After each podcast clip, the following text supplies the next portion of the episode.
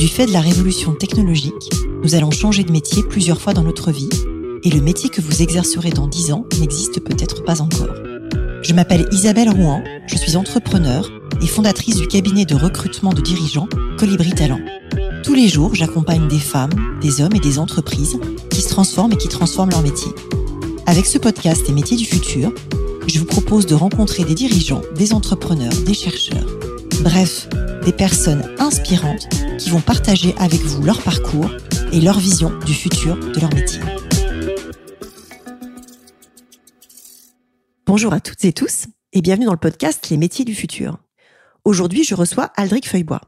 Aldric, tu as exercé pendant une quinzaine d'années le métier de Chief Technology Officer en France, aux États-Unis et en Inde. Tu es aujourd'hui Groupe Chief Architect chez DocaPost, qui est le référent de la confiance numérique en France et une filiale du groupe La Poste. L'épisode d'aujourd'hui est donc de fait consacré au futur des métiers du cloud dont tu es un spécialiste. Bonjour Aldric. Bonjour Isabelle. Bah, bienvenue au micro du podcast, je suis ravie de te recevoir et pour commencer, j'aimerais comprendre ton parcours et ce qui t'a poussé à exercer ce métier de CTO, Chief Technology Officer. Est-ce que tu peux nous en parler de ce métier? Ah, alors c'est un métier qui est bien connu euh, aujourd'hui, qui n'était pas avant. Je dirais que c'est d'abord basé sur la passion. La passion de la technologie, la passion de construire, euh, d'envie de faire, d'envie de faire soi-même aussi. C'est quelque chose d'assez important. Il y a une part de prise de responsabilité, de management dans tout ça.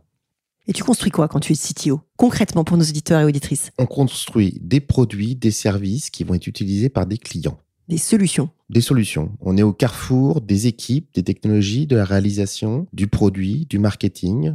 On parle souvent d'un binôme CEO, CTO dans les créations de start-up. C'est complètement ça. C'est l'orchestration. Est-ce que tu pourrais du coup nous, nous définir ce qu'est le cloud? Ah, le cloud. Le nuage. Le nuage. En fait, le cloud, ça va un petit peu dépendre euh, de quel côté on se place. Est-ce que l'on est fournisseur de solutions ou est-ce qu'on est utilisateur? Le cloud, si on est fournisseur de solutions, c'est la capacité à virtualiser, à industrialiser une infrastructure pour utiliser. Ça semble très technique, mais en gros, l'idée de je possède des milliers de machines, je les mets à disposition plus facilement, plus simplement à mes clients. Je les loue à mes clients. Oui, on met, on met, on met une, couche logicielle au-dessus pour pouvoir l'utiliser et que plus personne ne se soucie de l'infrastructure qui est en dessous. C'est quoi le cœur de métier de DocaPost Le cœur de ton métier aujourd'hui? Le cœur de métier de DocaPost, c'est les solutions de confiance. C'est-à-dire qu'on va accompagner nos clients, on fournit des solutions B2B2C pour leur permettre de créer de la confiance avec leurs clients. Créer de la confiance dans la digitalisation, dans l'archivage, dans la signature, dans la capacité à stocker leurs informations, dans la capacité à acquérir cette information, la capacité à traiter de l'information. DocaPost, c'est toutes les solutions de confiance à destination de nos clients. Donc concrètement, vous proposez de l'authentification, vous proposez du stockage de données qui est euh, sûr et où on sait où est le serveur. C'est ce genre de choses en fait? Oui, Juste pour rendre le truc très concret. Très concret, on fournit absolument toutes les solutions pour que nos clients puissent opérer et traiter les informations de leurs propres clients de façon sécurisée, authentifiée. On sait où est l'information, dans quel pays elle est. Et si je peux rajouter quelque chose, je dirais qu'en plus, DocaPost le fait avec une éthique une éthique de métier. C'est vraiment différent de le faire avec du sens que de le faire juste dans le respect de la réglementation. On va plus loin que la réglementation. D'accord. Tu peux donner un exemple concret? Ah bah typiquement chez DocaPost, il y a des choses qui sont complètement impensables. Traiter l'information, utiliser l'information de nos clients pour la revendre, pour faire des statistiques, comme on peut le, comprendre chez de grands acteurs américains, est quelque chose d'absolument impensable. Ça ne se conçoit pas chez DocaPost. C'est intéressant et je pense que ça touche aussi à des sujets de souveraineté numérique puisque tu as dit à un moment mhm. que on peut savoir où est hébergée l'information. Il y a une politique là-dessus chez DocaPost, on peut en parler euh, Ah bah alors là, t'es en Europe, comment c'est fait Oui, alors on aime le mot souveraineté numérique, on aime le mot autonomie stratégique. Ouais. En plus, le Covid a mis une magnifique lumière là-dessus. On aime être indépendant, être en capacité d'agir et de fournir à nos clients justement des solutions pour agir quoi qu'il se passe. D'accord. Ne pas être dépendant de quelqu'un. C'est très important de ne pas être dépendant c'est certain.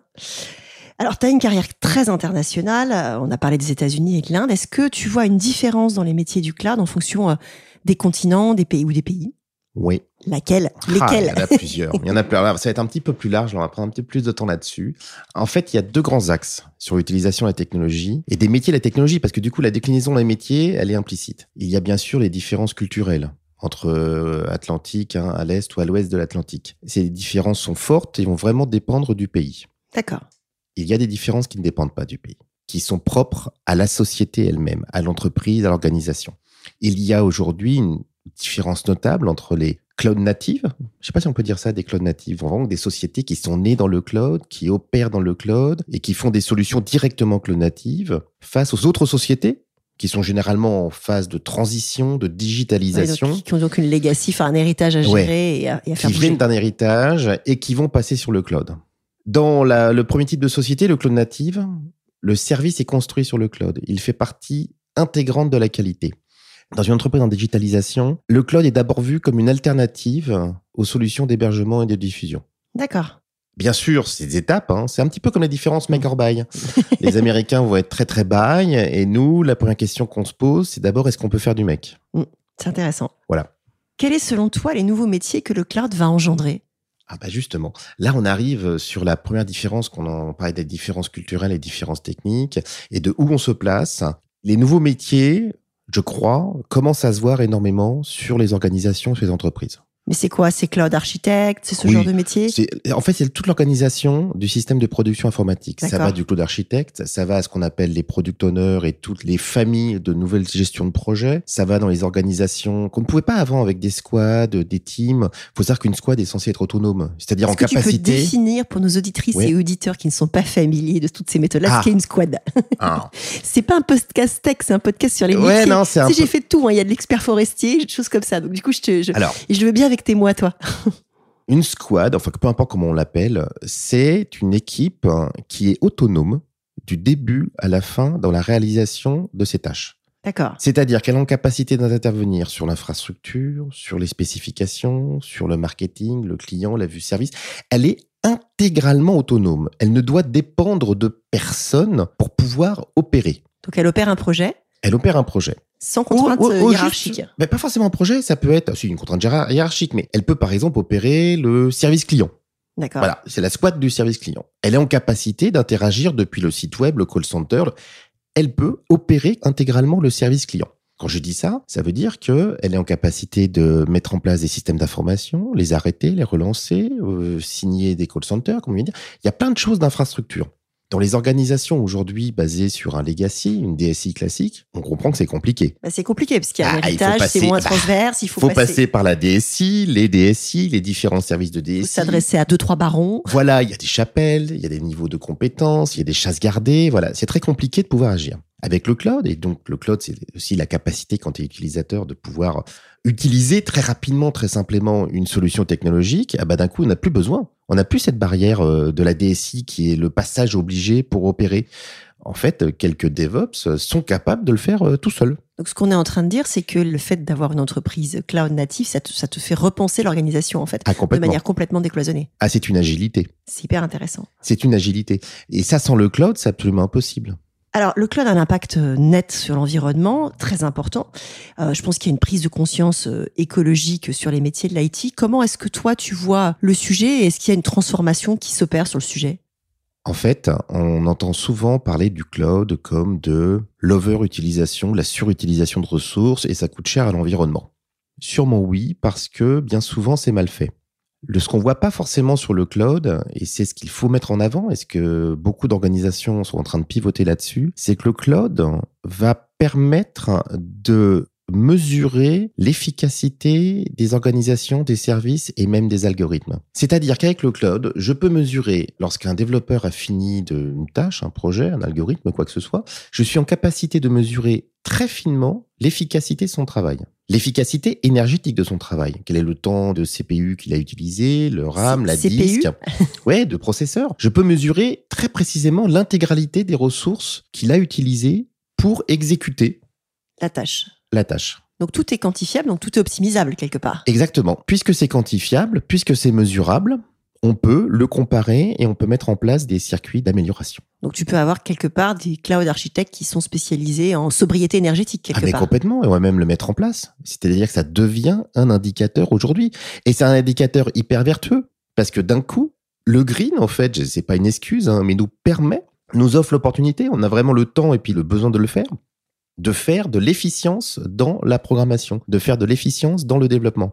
C'est très intéressant. Avant, on le faisait pas. Donc du coup, c'est très vertueux. Tu peux avoir effectivement des, Ah, des- des- complètement. des ingénieurs cloud, des ingénieurs data qui sont spécialisés en green. Ah bah, on pourrait même imaginer que au niveau de l'architecture, euh, on définisse, bah voilà, pour telle tâche, ça ne doit pas consommer plus de temps de ton CPU, tant d'un équivalent d'une métrique pour le faire. Et maintenant, euh, à vous, euh, architectes, développeurs, de réfléchir pour que ça tienne dans cette contrainte. Alors c'est un beau défi et je crois qu'il y a un deuxième défi dont j'aimerais parler avec toi sur ces métiers du cloud euh, en particulier et les métiers euh, de la tech en général. C'est le défi de la féminisation qui aujourd'hui euh, plafonne à 30% depuis euh, 2013 je crois et sur certains métiers c'est même moins que ça. Sur le data scientist c'est 25%, sur la cyber c'est à peine 10% de femmes. J'ai cherché la stat pour les métiers du cloud, je l'ai pas trouvé pour préparer l'émission mais du coup je suis preneuse de ta vision sur le sujet parce que je sais que toi tu as pris des engagements là-dessus. Comment on peut faire évoluer ça et comment ça se passe en cloud sur ces sujets de pas simplement de féminisation mais de diversité d'une manière générale On en a parlé hein, il y a deux mois euh, au sein de l'entreprise, dans une réunion autour de la parité de la féminisation, et on était arrivé à un malheureux constat, c'est que le gros du sujet est au démarrage du pipe. C'est-à-dire qu'en fait, il y a peu de personnes aujourd'hui qui s'intéressent aux carrières scientifiques, de moins en moins, et surtout les femmes hein, qui sont déjà sous-représentées au démarrage du tube du pipe, si je puis Donc dire. c'est c'est sur les études post-bac en fait, c'est- un sujet d'orientation scolaire. Mais des fois, je me demande même si c'est pas avant le bac. hein. Ça se joue quand toi collège, euh, bac, je sais pas, je sais pas. Je suis assez heureux de voir que l'éducation nationale euh, s'intéresse aujourd'hui. euh, dans l'école de ma fille, ils sont intéressés à la position du terrain de foot.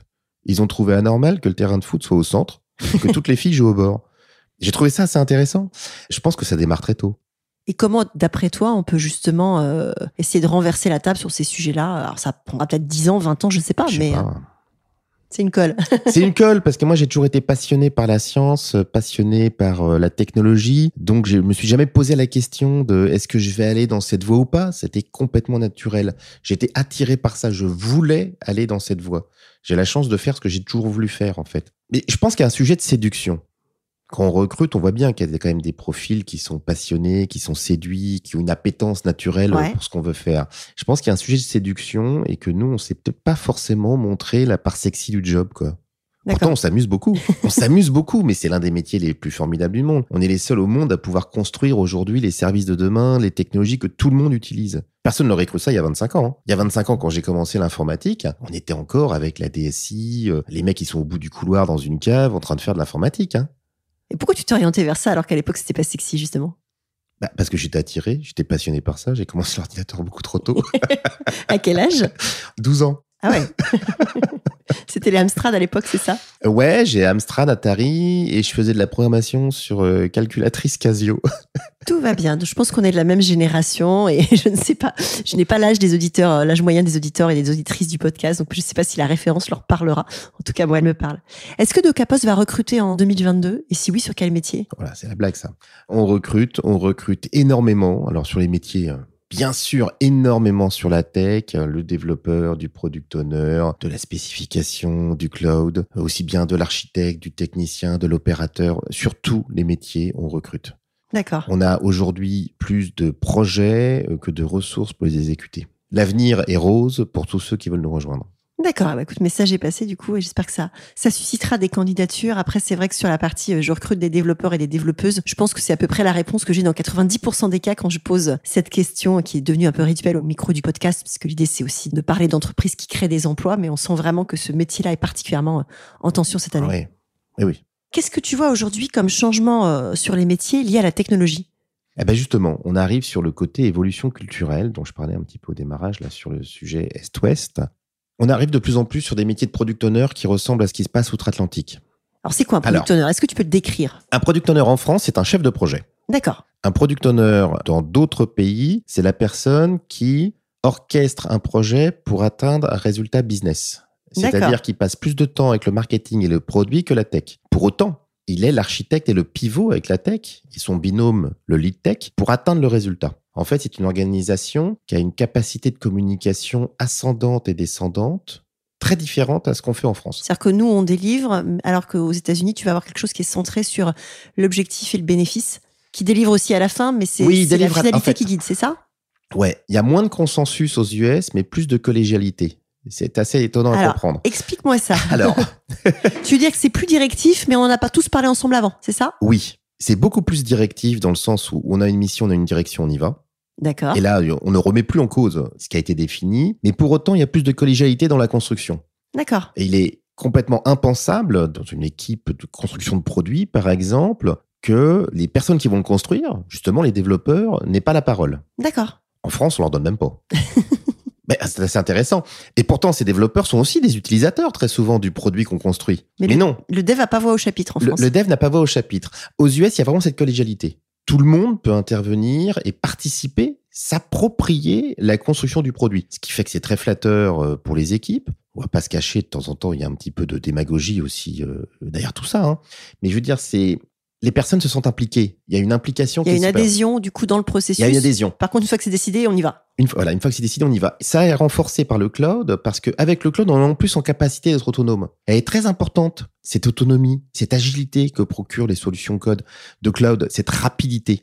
On a un time to market qui est complètement réduit avec le cloud. On peut pas aller aussi vite avec une DSI classique. Donc cette autonomie, cette capacité à communiquer, cette collégialité qui n'est pas consensus, c'est juste une collégialité de point de vue et une direction peut-être un petit peu plus ferme, un petit peu plus affirmée, fait qu'effectivement, ces structures agiles, ces organisations agiles, comme elles sont mises en place outre-Atlantique, sont en train d'arriver chez nous. C'est très intéressant parce que tu montres à quel point la gouvernance d'un projet et euh, la culture de l'entreprise, quand dans sa différence en fait, impacte au final le résultat final en fait et le Ah, métier en tant que tel. C'est énorme. D'accord. C'est énorme. Je pense que c'est là-dessus sur lequel on travaille le plus. Hein. Mais en même temps, enfin, faut. Ils ont effectivement un petit peu plus d'avance sur nous parce que bon, c'est le berceau de la technologie et il se passe beaucoup de choses là-bas. En France, beaucoup de sociétés sont déjà à ce niveau. Hein. Mm. Toutes nos licornes, toutes nos cloud natives sont complètement dans ce mode de fonctionnement. Là, je vais comparer avec le reste de la société, qui sont vraiment des sociétés en digitalisation, donc qui viennent d'un monde organisé différent, pour qui la technologie aujourd'hui est encore vue comme une opportunité technologique, et qu'on commence tous à se rendre compte que non, non, ce n'est pas que de une opportunité technologique, c'est pas que de la réduction des coûts, c'est pas que de la rapidité ou de la fiabilité. Non, non, c'est toute une organisation du travail qui se fait différemment ouais, ça change tous les schémas en fait. ça change tous les schémas. Et là, donc, bah, ça progresse, ça avance. Dans quelques années, ce sera vraiment, vraiment en place euh, chez nous. Voilà, on rattrape notre retard. hein. Il faut quoi pour réussir là-dedans? Il y a des compétences particulières à aller chercher ou? Oui, des compétences, bah, bien sûr. Il y a, alors, là, on arrive sur un autre sujet, qui est le sujet de l'expertise. D'accord. Effectivement, c'est paradoxal d'ailleurs de mettre à disposition des technologies plus facilement et de se rendre compte in fine que c'est plus compliqué que les utiliser. non mais il y a quelque chose là-dessus. Il y a vraiment quelque chose. C'est-à-dire que on revient sur des métiers extrêmement centrés sur l'expertise. D'accord. De plus en plus. On Donc manque. c'est plus technique. Oui, c'est plus technique. Il y a plus d'intelligence à mettre en place. Je dis souvent aux développeurs, en fait, vous allez vous poser des questions que vous n'êtes jamais posées avant. D'accord. Il y a dix ans, vous vous posiez pas cette question dans votre métier. Demain, vous allez vous les poser tous les jours. Et ce sera une erreur de ne pas se les poser. Donc du coup, ça demande des profils beaucoup plus adaptables puisque le métier change. Oui, mais ça, on arrive, c'est à nous de les faire adapter. Puis, tout le monde a envie d'évoluer, d'avancer. Je crois pas qu'il y ait vraiment de, de gens qui n'ont pas envie d'avancer. Donc je crois pas. Si on leur propose et qu'on met tout ce qu'il faut pour que ça se passe bien, les gens y vont. Je avec crois- grand Je plaisir. crois pas non plus. C'est pour ça que je fais ce podcast en fait pour justement donner envie aux gens d'y aller. Pour Quelqu'un qui a pas envie d'aller dans le cloud et de découvrir des nouvelles techno en 2022 euh, dans notre métier, oui, c'est une cause perdue. hein. je je vois pas ce qu'il fait ici. Quel conseil tu donnerais à une jeune ou à un jeune qui euh, prépare son arrivée sur le marché du travail? Ah bah surtout, bah, vraiment, je, je le dis depuis tout à l'heure, hein, surtout d'aimer ça, quoi. Mm. C'est la passion. hein. Vous serez jamais meilleur que dans ce que vous aimez euh, au maximum. Et puis j'ai envie de dire, c'est un peu la palissade, mais c'est beaucoup de boulot. Ouais. C'est beaucoup, beaucoup, beaucoup de boulot, beaucoup de tests. Je ne compte plus les soirs, les week-ends, les journées, enfin des années et des années euh, pour tout ce qui est de ma partie internationale. Euh, c'est énormément de travail. D'accord. Et quel conseil tu donnes à une personne qui envisage de se reconvertir? Ah, grand challenge. Grand challenge parce qu'on a tellement de place qu'il y a de la place pour la reconversion. Mais je dirais qu'aujourd'hui, si on devait choisir entre des formations courtes et des formations longues, je miserais sur des formations longues. D'accord. Lesquelles, par exemple? T'en as que tu. Sans faire de publicité, mais si tu. J'ai pas de nom à citer, mais j'ai vu des formations de 6 mois ou des formations de 24 à 36 mois. Ouais. Je serais beaucoup plus sur 2 à 3 ans. D'accord. Donc c'est un long parcours. C'est un long parcours, mais c'est possible de le faire avec des cycles d'apprentissage. Voilà, on sait mettre en place aujourd'hui, et particulièrement dans les grandes sociétés. On a une super opportunité. Pour De reskilling de collaborateurs, en fait. Peuvent complètement. investir. euh, je veux dire, quand on est dans une grande société comme je reprends aujourd'hui pour DocaPost, c'est bien dommage d'ailleurs, mais c'est pas forcément facile de se mettre en avant face à des pure players, des clones natives hyper modernes dont on parle toute la journée à la télévision. Les jeunes, je les comprends d'ailleurs, hein, auraient l'impression qu'ils sont un petit peu plus intéressés par ça. Pour pourtant, on fait exactement les mêmes technos. c'est- c'est le même et même métier. plus. On a même plus de moyens et plus de facilité pour acquérir ces nouvelles technologies. Donc, on n'arrive pas forcément à être compétitif sur la séduction à tort sur cette partie-là. Par contre, il y a une partie où les grosses boîtes ont leur jeu à jouer. C'est que, justement, on a plus de temps, on a des moyens et nous, on peut faire de la reconversion. D'accord. Et là, on a tout un vivier où, dans une entreprise, tu comprends, la start-up de 30, 50 personnes, euh, avoir un ou deux apprentis, c'est très compliqué pour elle. Bien sûr. Chaque collaborateur est important et doit être euh. Extrêmement efficace et à fond. Il leur faut du 110, 150% pour tout le monde. Nous, justement, de par notre taille qui est beaucoup plus large, on a plus capacité à intégrer ces profils. Donc, je pense qu'on a vraiment quelque chose à faire euh, sur l'apprentissage et la reconversion. Bah écoute, c'est un joli message. Et moi, j'aime bien terminer le podcast par des questions un peu plus personnelles. Et la première que j'ai envie de te poser, c'est comment est-ce que justement tu équilibres vie pro et vie perso? Ah, Alors, je qu'il y a beaucoup de boulot. ouais, je suis pas le bon exemple. Je l'ai vraiment pas bien équilibré pendant des années. C'était beaucoup, beaucoup trop euh, vie pro. Mhm. C'est beaucoup de boulot, beaucoup d'engagement, beaucoup de déplacements, de voyages. Mon épouse et ma famille a été très gentille. Je vais dire que je l'équilibre beaucoup mieux maintenant. D'accord. Ça vient avec la maturité. Oui, ça vient avec la maturité. ça vient avec les enfants aussi. Hein. Ouais, certainement. Est-ce que tu pourrais me décrire ta journée type? Journée type. hein. Une journée type. Une journée type, c'est euh, le matin. Si je coupe la journée en, en trois tiers, j'ai un gros tiers le matin de suivi d'organisation de tous les pilotages de projets, que ce soit des projets internes et des projets clients. D'accord. Voilà. Le deuxième tiers de l'après-midi, un gros tiers, c'est vraiment là la construction et le suivi de tous nos produits et nos services. Mhm. Donc là, c'est énormément d'interactions avec le produit, le marketing, la stratégie, les technologies, bien sûr, pour bah, construire tous les produits qui vont être mis en ligne. Et puis, j'aurai un petit tiers, la fin d'après-midi, si je puis dire, qui est beaucoup plus consacré à la stratégie, à la suivi du marché, des entreprises sur ce marché, que nous sommes très actifs aussi dans la croissance externe, pour identifier, euh, suivre les potentielles pépites euh, que nous aimerions, bah, Aimerions intégrer. sûrement. Voilà. Super, c'est un joli programme. Qu'est-ce qui te fait lever le matin? Ah, l'envie de changer les choses. Non, mais vraiment, c'est juste ça. L'envie de changer les choses. Si on change rien, ça sert à rien de se lever. Il faut aller ailleurs. Et qu'est-ce qui te tient éveillé la nuit? Ah, ce qui me tient éveillé la nuit? Ah, ce que j'aurais dû dire et que j'ai pas dit sur le moment. Eh ben, tu peux le rajouter, c'est là, c'est Et que le lendemain, et que le lendemain, il faut que je rattrape ce que j'ai oublié de dire. Non, là, j'aurais mieux fait de dire ça maintenant parce que du coup, ils ont pas compris ce que je voulais. Il faut que je rattrape le sujet. Tu refais le match. Oui, oui, oui, ça m'arrive de refaire le match la nuit. Ouais. De quel succès es-tu le plus fier? Oh bah non, mais là, ma famille, les enfants, enfin voilà. Je suis beaucoup plus fier de ma vie personnelle que ma vie professionnelle. C'est quoi ton prochain projet?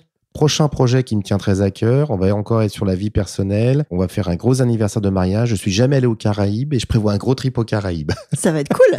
Ouais. Est-ce que tu as un livre, un podcast, un média à conseiller à tous ceux qui s'intéressent au futur du travail et des métiers? Alors, définitivement, moi, il y a un livre qui m'a été conseillé par, euh, par un fonds d'investissement américain après être sorti du bureau avec une fin de non-recevoir sur un projet. Ouais, Où il dit, vous feriez mieux de lire ce livre. C'est The Lean Startup. The Lean De- Startup. Ouais, de Eric Ries. C'est vraiment inspirant, ça se lit super vite. Pour beaucoup de personnes, ça va un petit peu enfoncer des portes ouvertes. Parce qu'on sait un petit peu tout ça, mais l'orchestrer et le mettre en place dans un état d'esprit, euh, justement de bootstrapper un projet pour le mettre sur le marché, c'est vraiment, vraiment très intéressant. Donc c'est très efficace pour lancer sa boîte de manière euh, agile. Oui, oui, on réfléchit à des choix qui nous semblent implicites. On n'avait pas réfléchi. Oh tiens, je vais faire ça, et puis euh, ça me semble bien. Puis en fin de compte, quand on le lit, on se dit ah c'est amusant. Avec cette perspective, je peux faire autrement. Je peux peut-être pas passer trop de temps sur cette étape euh, et vraiment plus valider mon projet, valider mon idée euh, avant d'investir euh, Beaucoup d'argent. beaucoup d'argent, du temps homme dans un truc qui en fait n'est pas critique sur la réussite du projet. Si nos auditrices et nos auditeurs veulent te joindre, LinkedIn, le mail, qu'est-ce qui est le plus Oui, simple LinkedIn. LinkedIn. Très bien. Merci beaucoup, Aldric. Merci Isabelle. Merci d'avoir écouté cet épisode des métiers du futur jusqu'au bout. Si vous avez aimé cette discussion, je vous encourage à noter le podcast sur vos différentes plateformes d'écoute et à le commenter, en particulier sur Apple Podcast. Cela nous aide grandement à progresser en termes d'audience. N'hésitez pas à me faire part de vos commentaires ou à me suggérer de nouveaux invités en me contactant par mail ou via LinkedIn. Prenez soin de vous et à très bientôt.